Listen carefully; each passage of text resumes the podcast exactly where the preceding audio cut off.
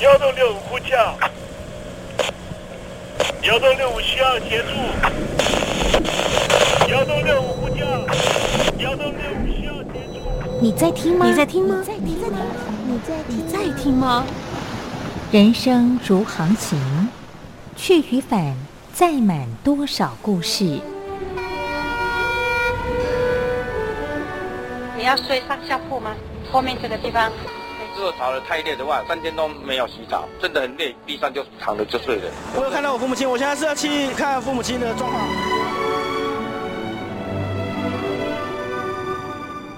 聆听故事湾，让每个故事找到属于自己的码头。我到了那儿以后，我们就往妈妈家去。我一到那边，就感觉我妈妈已经她能够活活下来都不容易，我知道。他没他没跟我讲，我也不敢问，好好苦。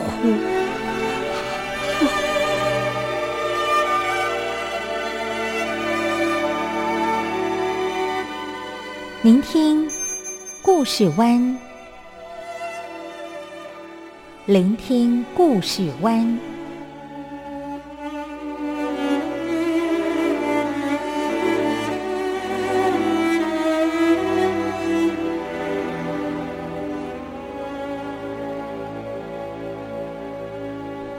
故事总有一个停泊的港湾。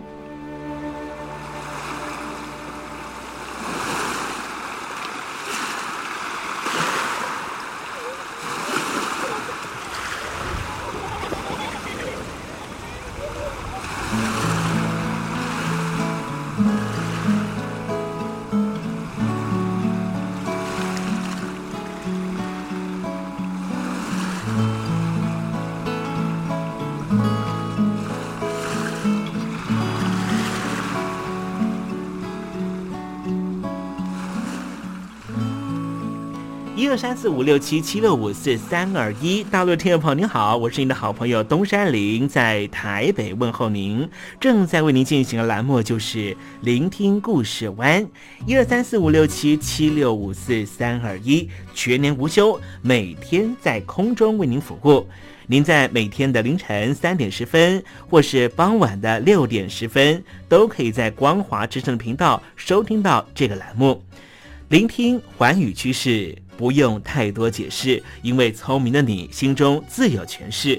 亲爱的听众朋友，我们的节目早晚各一次，听众朋友你可以选择最适宜的时间，和东山林共度这短暂的五十分钟的时光，就在光华之声的频道空中相见。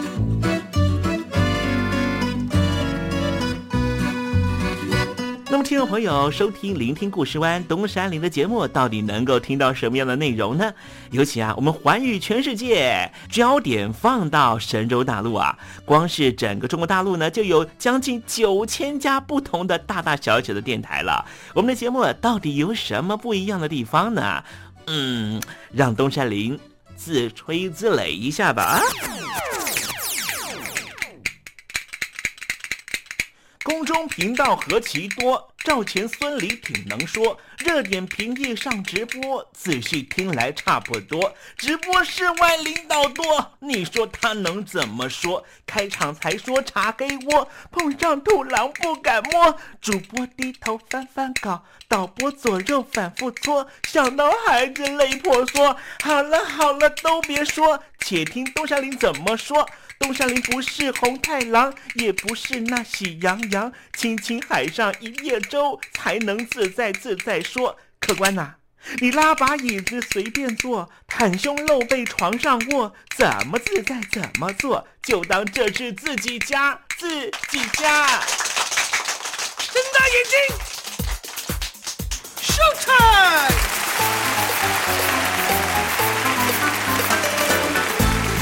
Hello，听众朋友，你好，我是你的好朋友东山林，在台北问候您。正在为您进行的栏目就是《聆听故事湾》啦。为什么节目的开场要这样的隆重呢？因为在凌晨三点钟的时候才进行我们的节目。听众朋友可能正在打瞌睡之中，或是呢在睡梦之中，所以呢要赶快把听众朋友呢让那瞌睡虫踢到九霄云外啦。听众朋友，今天的节目非常的精彩，千万不要错过喽。那么精彩的内容到底包含了什么呢？赶快让东山林为您报告。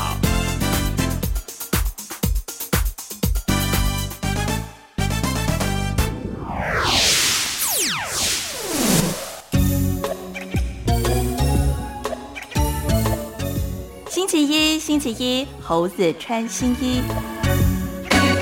来谈委内瑞拉这个国家啊，委内瑞拉的左翼呢，对于这个美国呢是非常非常不友善的啊。那么因此呢，美国的前任总统特朗普呢，呃，一直对这个左翼政权的委内瑞拉多有维持了啊。二方面呢，也希望呢能够呢，呃，运用手段呢，推翻呢极左翼的委内瑞拉的总统啊马杜洛啊。可是呢，这个马杜洛呢，没有想到呢，他所领导的左翼呢，在去年的十一月的国会选举当中呢，又是大获全胜啊，所以使得委内瑞拉跟美国的这个结呢是很难解开的。那么我们今天呢，看到一个最新的消息是说呢，新任的美国总统呢，就是在拜登了啊。决定呢，给予这个委内瑞拉呢，因为政治因素，因为呢经济因素，而导致于呢陷入困顿的三十万的委内瑞拉的移民，给予临时的保护身份啊。这临时保护的身份呢，将可以呢一直啊让他们居住在美国到二零二二年的九月份啊。那么美国方面呢，对于这委内瑞拉到底要如何解决？而委内瑞拉呢，哎，他的这个左翼的悲剧到底造成了什么样的景况？待会在时政你懂的环节里面再跟听众朋友介绍哦。我睡着听爱情走过，只愿贴近耳朵，自己不说却还听说，明天你的经过，我爱情走过，心情很不好吧？我是张玉华，不管爱情走得多远。记得收听东山林的节目，心情一定可以快活不少。我睡着听爱情走过，只愿贴近耳朵。这里是光华之声，在台北发音。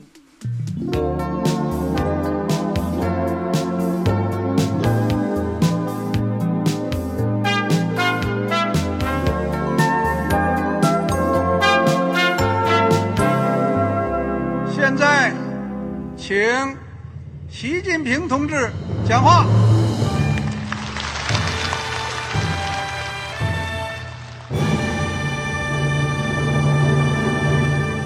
中国梦必须紧紧依靠人民来实现。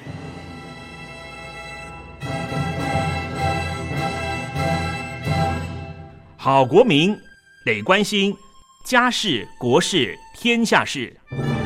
呃，谢谢发言人。我们注意到啊，现在那个外面有很多关于前中央政治局委员周永康的一些消息和报道。我不知道发言人对这个事情有没有什么可以呃透露、可以披露的。国家对于公事啊，不是什么东西都要公示的。我只能回答成这样了，你懂的。那么作为天津市来说，每年要偿还的这个公路建设的贷款量有多大？哎，这个。好国民得回避时政敏感议题，因为他这个这个事儿我就不好再说太细。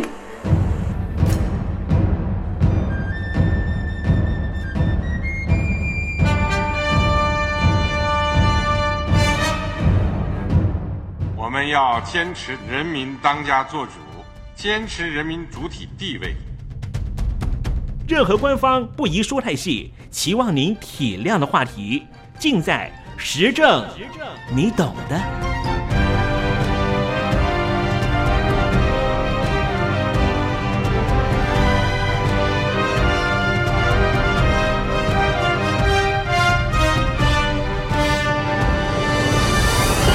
我只能回答这样了，你懂的。那些官方无法为您说太细的事情，就让东山林为您详细的说明白。天婆早上好，晚上好，正在为您进行的栏目就是聆听故事湾。此刻为您进行的环节就是时政，你懂的，一同关心焦点话题。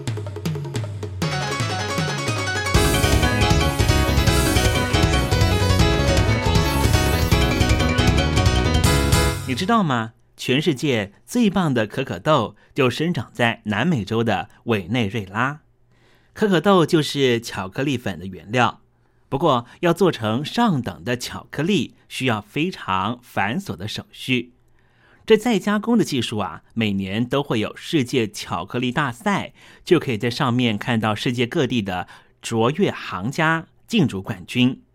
台湾也从来没有缺席过国际巧克力大赛，得奖的名店。目前坐落在台湾的北部林口和南台湾的屏东。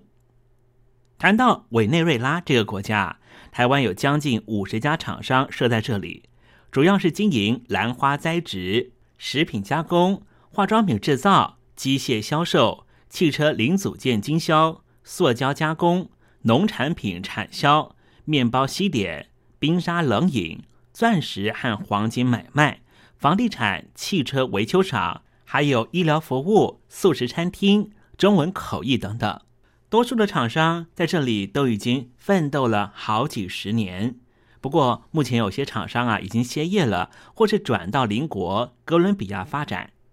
那么，委内瑞拉到底发生了什么事情呢？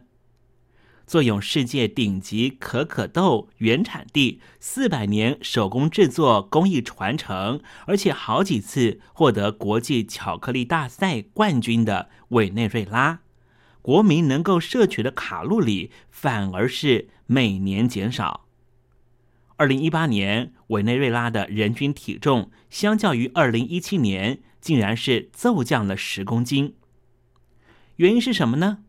当然就是贫穷。根据路透社的报道，委内瑞拉当地三间大学联合发表调查报告指出，最近几年因为经济不断恶化，没有足够金钱维持温饱，委国民众大多都在饥饿中醒来。二零一六年全年，这个国家的人均体重平均一个人，相较于二零一五年减少了八公斤。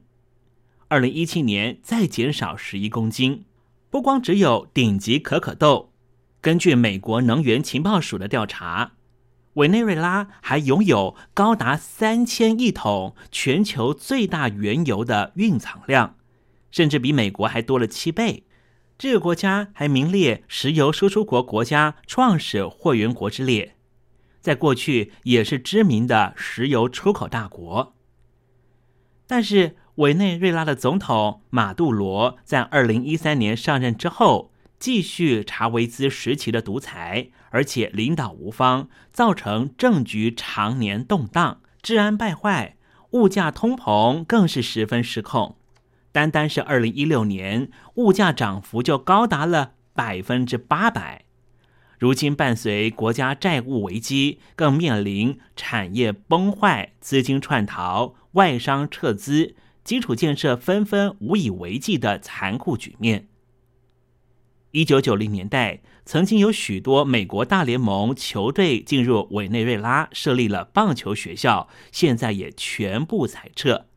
委内瑞拉有百分之九十的人口都在贫穷线以下过活，连续好多年向邻国迁徙，寻求庇护。等于包含了美国、墨西哥、西班牙，整个中南美洲全数受到委内瑞拉的政经风暴袭击。但是，来自于委内瑞拉的难民们并没有错，他们图的只是温饱而已。委内瑞拉到底哪个环节出问题呢？还是整个拉丁美洲都得背负不得幸福的原罪呢？东山林今天就依序从委内瑞拉的政治经济结构逐步分析，告诉你他们的危机是如何扩散的。先来说说委内瑞拉这个国家的国民是怎么来的。这个国家的国民啊，是来自于意大利文“小威尼斯”，因为意大利的探险家阿美利哥见到当地美洲原住民居住的水上高脚屋的村落，联想到故乡的水都威尼斯，所以把这个地方就命名成为小威尼斯。委内瑞拉历经了西班牙殖民和大哥伦比亚共和国统治之后，在一八三零年独立建国。十九世纪到二十世纪前半期，委内瑞拉饱受到战争和独裁统治所困，直到一九五八年民主运动迫使军方干政暂歇，民主政府才取代了军人执政。但是，军人参政和卸任总统回任的政治传统，让表象的民主制度没有在此地建构出政治多元的社会，政治权力分配仍旧是高度的不平均。随着贪污和仇庸的常态化，民众宁可继续支持军人出身的独裁者查韦斯，以对抗传统的精英阶级。这位独裁者查韦斯是广为世界熟知的。他因为反帝国主义和新自由主义的世界经济模式，积极拉拢俄罗斯、古巴、中国和拉美各国进行双边贸易，并且借由石油减产操作国际油价，公然反美，引起国际社会褒贬不一的评价。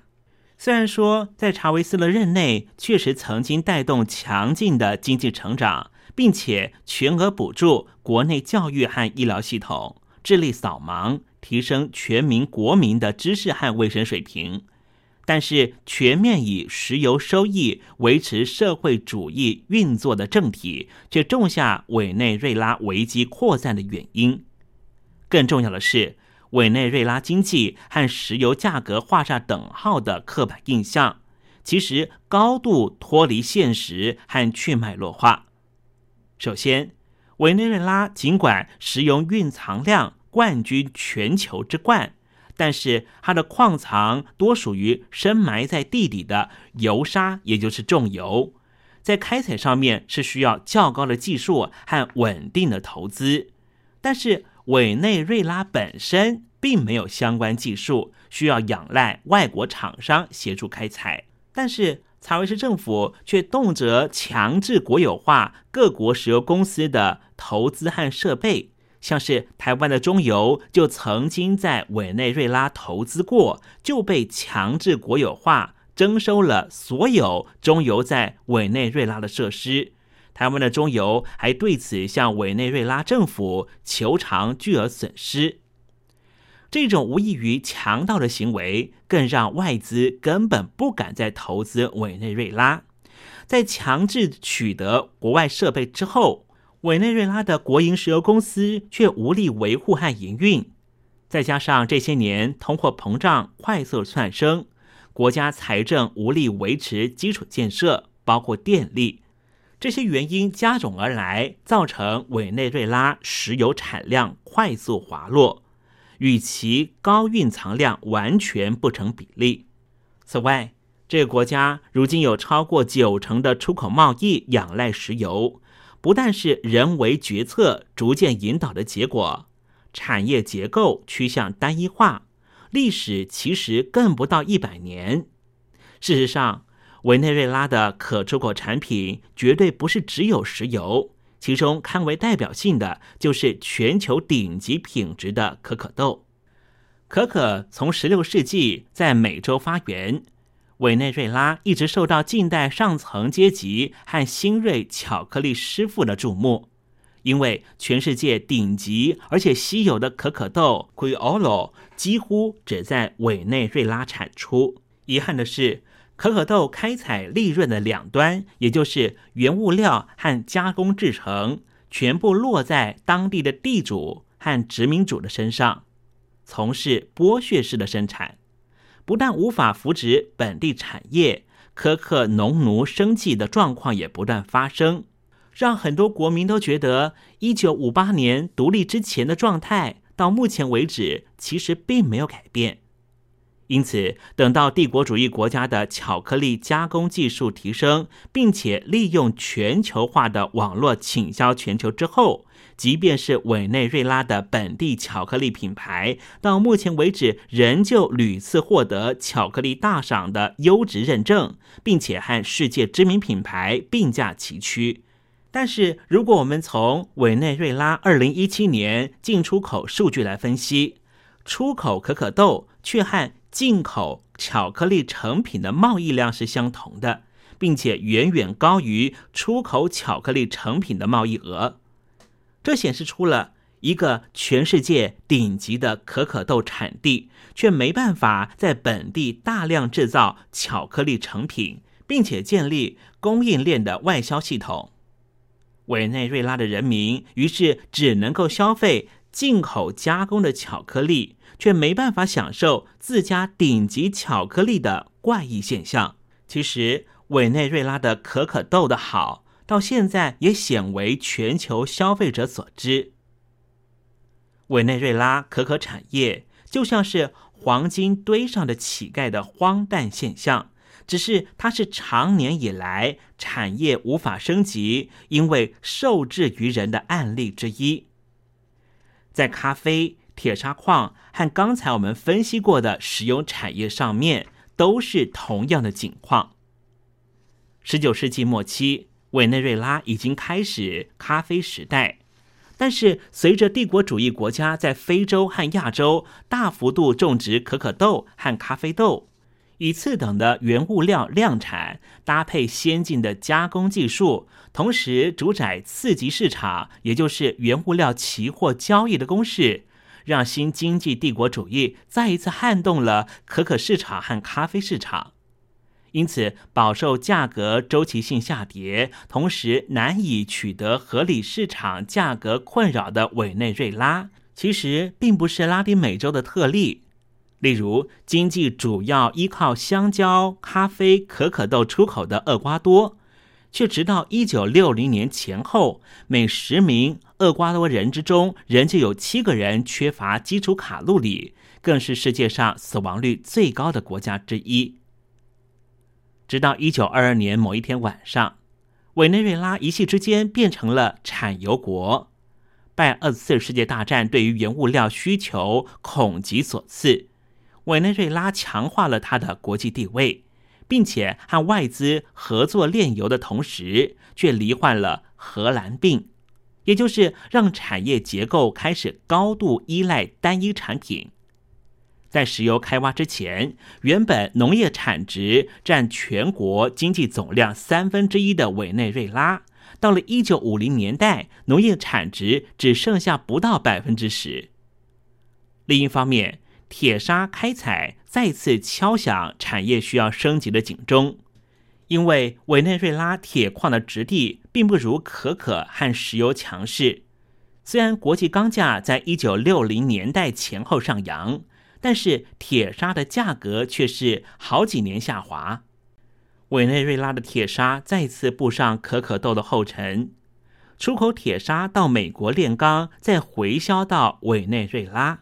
利润再次与委内瑞拉失之交臂，而随着经济结构逐步依赖石油，但是同时却没办法提升本国的炼油技术的情况下，在接下来数十年中，原油价格因此便和委内瑞拉成为祸福相依的命运共同体。有些人会说，那不是因为查韦斯执政之后，反而让委内瑞拉成为最稳定的时期吗？其实持平的说，就是因为查韦斯该做的不做，不该做的做的一大堆，这才是伪国危机的主要成因之一。从石油收益和物价通膨的历年图示来看，在一九八零年代前的石油危机的时候，因为中东和伊朗相继减产石油，造成国际原油价格走高，而造福了委内瑞拉。当时委内瑞拉甚至勉强还有余力收容哥伦比亚内战下的难民。在查韦斯执政之前，委内瑞拉已经有两次通膨率将近百分之百。简单的说，最近几年在新闻上面看到委内瑞拉的情况，都是麻疹爆发、医疗资源短缺、孩童捡垃圾来吃、毒枭横行这些危机在扩散。这样的情况在二零零零年前就曾经发生至少两次。就研究数据提到，一九八四年有百分之三十四的人口生活在贫穷线以下。一九九五年也有百分之六十六的贫穷线人口，也就是卡路里的摄取十分匮乏。换句话说，每个世代的委内瑞拉的国民都有共同的梦魇，就是吃不饱。反观大独裁者查韦斯任内，确实钳制新闻自由，破坏民主制度。他同时也以石油收益提升了学童入学率，降低了婴儿死亡率。并且推出种种福利措施。然而，查韦斯任内的通货膨胀率尽管相当平稳，但是仍旧不能够掩盖其任内委内瑞拉对于国有事业升级的漠视、贪腐，以及面对民生物资全数仰赖进口，仍旧不扶持本国企业的消极不作为。这一些种种，就是造成如今伟国危机扩散的静因。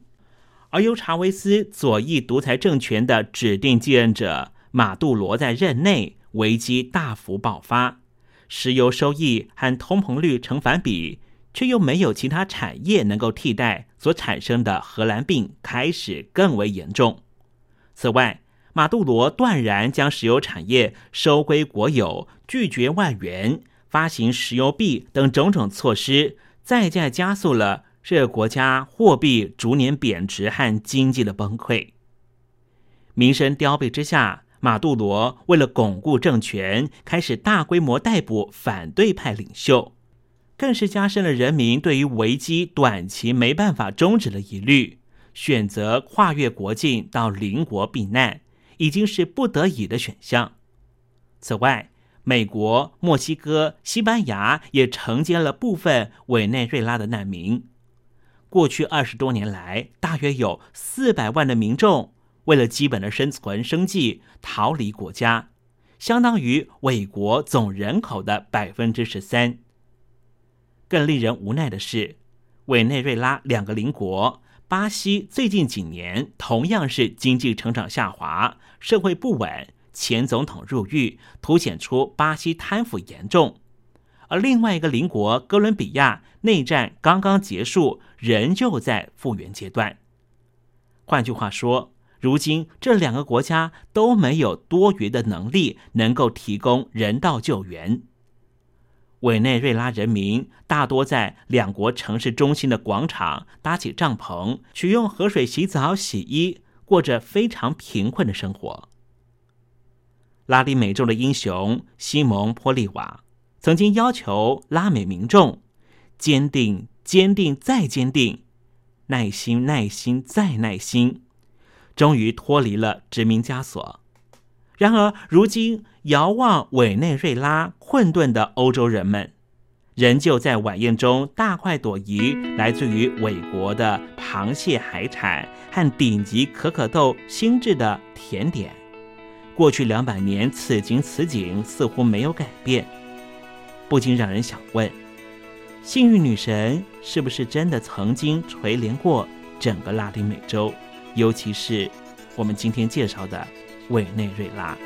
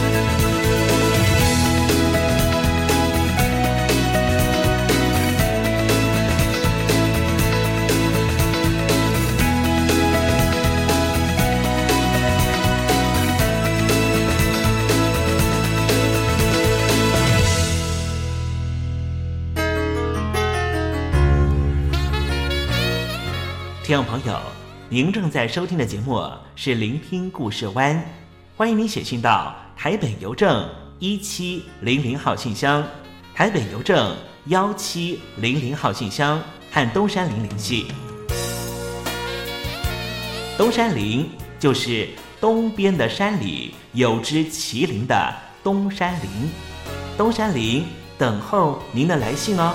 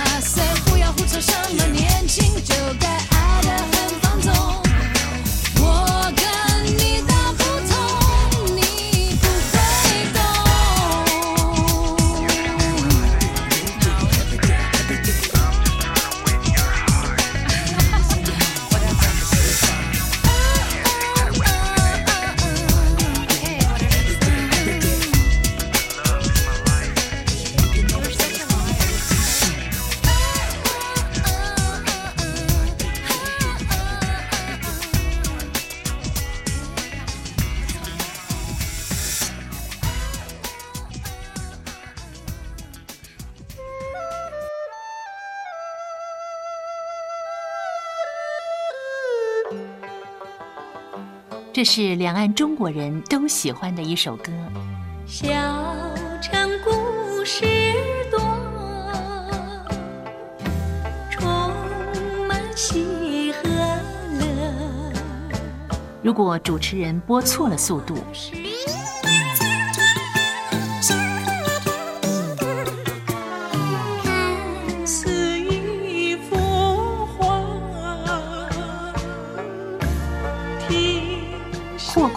或慢的走调歌曲，都不是听众喜欢的。人生境界真善美，这里包括两岸和谐关系也得循序渐进，快慢相宜。小城故事真不错，亲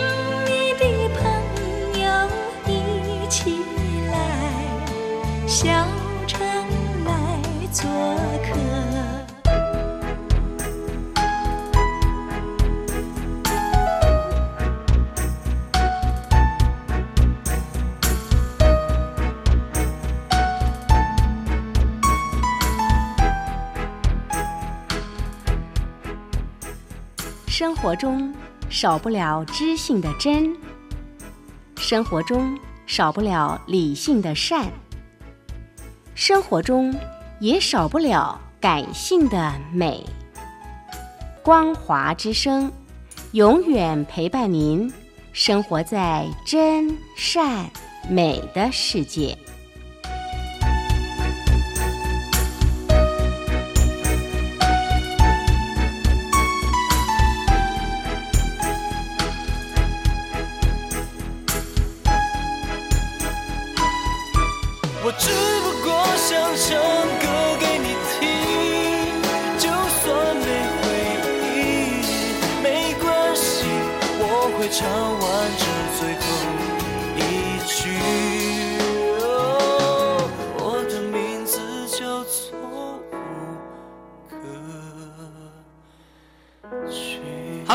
的听众朋友，你好，没错，我就是吴克群。不管你现在在做什么，不管你现在在哪里，吴克群和光华之声在台北问候您。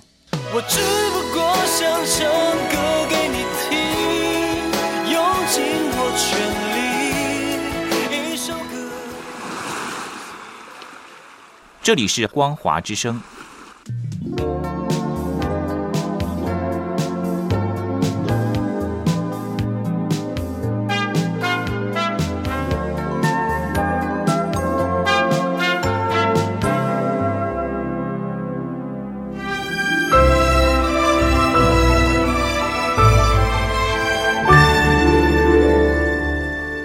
我在疫情下的生活。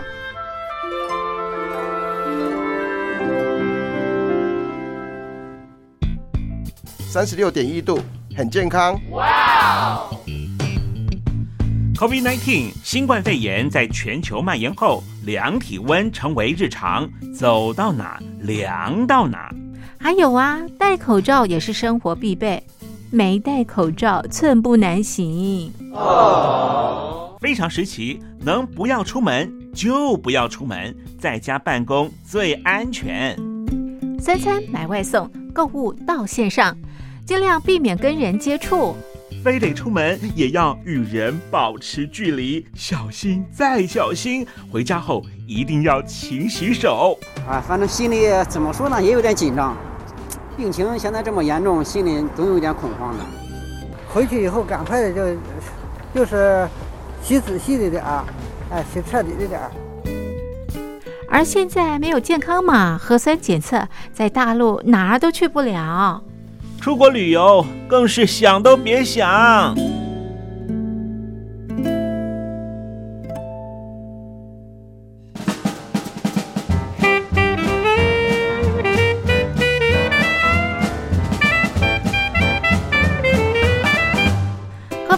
COVID-19 新冠肺炎发展至今，你我的社交方式、饮食习惯、娱乐形态、工作模式都产生变化。你的生活因为 COVID-19 新冠肺炎又有什么样的改变呢？马上写下来，参加征文活动，我在疫情下的生活，就有机会得到短波收音机哦。活动从三月一日进行到五月三十一日。来信请寄台北邮政一七零零号信箱，台北邮政幺七零零号信箱，嘉陵东山零收。电子邮件请借 lily 三二九 at ms 四五点 hi.net 点 net，l i l i 三二九 at ms 四五点 hi.net 点 net。我们期待您的来信。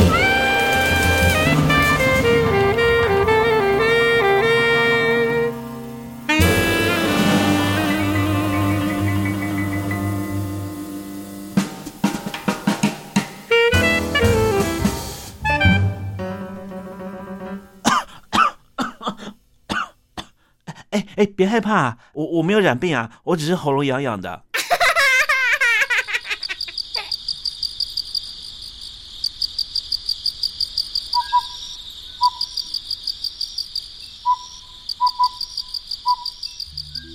文学有着教化移情的作用。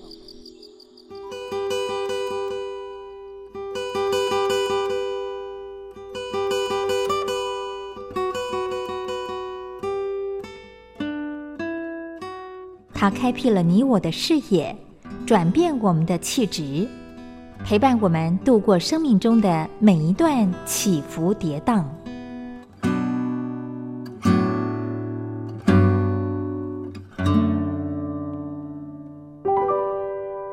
东山林邀请您一同进入文学星空。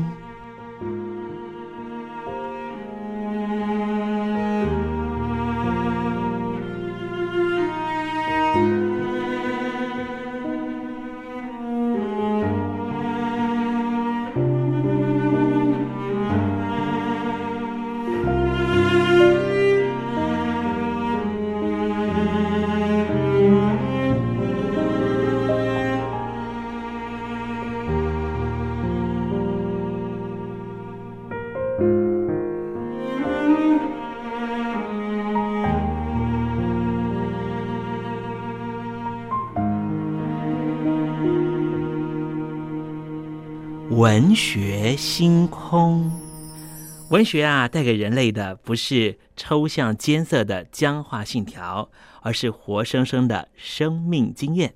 听众朋友，跟着东山林一起展开作家的人生画卷吧，试着找出属于我们自己的人生启示。今天为听众朋友介绍的文学名著是黄庆轩和许家鸾共同合作的《中国文学鉴赏举隅》。黄庆轩是浙江平阳县人，国立台湾师范大学国文研究所毕业，是国家文学博士，曾经担任过师范大学国文系的教授，著有《魏晋南北朝易学书考异》和《修辞学》等书。徐家鸾是安徽合肥县人，国立台湾师范大学国文系毕业，曾经担任过台北市北一女中的教师，现在已经退休了。这本书，黄庆轩担任的是古文新探、小说评析、新诗测试三个部分，许家鸾则负责六篇散文欣赏。黄庆轩在师大教授修辞技巧，因而把丰富的教学经验，经过实际作品的解析，完成一系列作品的实践评析。古文部分选出五篇：公孙弘的《新学义》，司马迁的《管晏列传》。刘俊的自序，柳宗元的《始得西山宴游记》，以及苏轼的《赤壁赋》。小说部分则是吴承恩的《西游记》，白先勇的《梁父吟》，陈玉夫的《渔歌子》。新诗的部分则有雅璇的《深渊》，许家鸾老师解析的则是《儒林外传》的第一回弃子中的王冕，朱自清的《春》，背影，易家乐的《可爱的诗境》。杨家洛的《江滨狂想曲》和陈之凡的《诗根的兰花》，对于不同文类的解析是讲究实用批评者需要适度调整的一套渡人的标准。编撰者虽然说是在文学园地里探幽寻访的记录，却也记录下探访的诸多方法，帮助也想要寻找一片山水世界的人去探访，能够享受其中的山水情趣。这些方法大体包括了作者和他的创作情境的解析、创作技巧的综合分析，以及文学作品的旨趣和艺术效果。经由这些包含外围和内在的层层解析，达到鉴赏作品的目的。从选文的取样来说，五篇古文中刚好有议论、传记和游记，因此按照文章性质采取适宜的解读法。有的着重于文学制度，有的着眼于人物传述，也有从局部字值、机理脉络到结构来呈现作者为文的旨趣。确实让喜欢读古文就只做字句翻译的翻译者发现，一篇架构确实有它值得鉴赏的地方。对于小说，则以整部为主，不论古典或现代，长篇或短篇，在平行之中。分别按照小说理论解析情节发展、人物象征和题材体旨，非常全面性的解说这部小说的独到之处。最值得讨论的是现代诗，由于从诗的修辞入手，然后说明它的意义，尤其是雅璇的作品一向难懂，从中文性的训练也可以读出另外一种读法。散文的部分，则是表现出一位资深的中学国文老师，以散文技巧带领同学的导读式写法，依照文章的性质进行字句结构、主题的分析，也列举有用的参考资料，有助于解读。大体上来说，这类文学鉴赏对文学青年确实有导读作用，以范文做表示，然后再以此类推。让读者不必再由高明的导游者引导，而可以自行去做灵魂的探访，这是阅读这本书的真正收获。比较可惜的是，撰写者如果能够在写作上先做计划，从选出的范文、撰写体例和各篇字数都有明确的规划，就不会显出拼凑的感觉，而且需要在书前有更完整的序论、扼要的解说读法。才能够让读者获得更完整、清晰的概念。不过整体来说，这本书还是值得推荐的。好了，听众朋友，今天的文学星空为您点亮的文学名著，就是由黄庆轩和许家鸾合著的《中国文学鉴赏局语》。希望听众朋友能够拨冗阅读。当我们实际进入这本书的情境，透过反省思索，一定可以获得踏实的心得。文学星空，我们下回见了。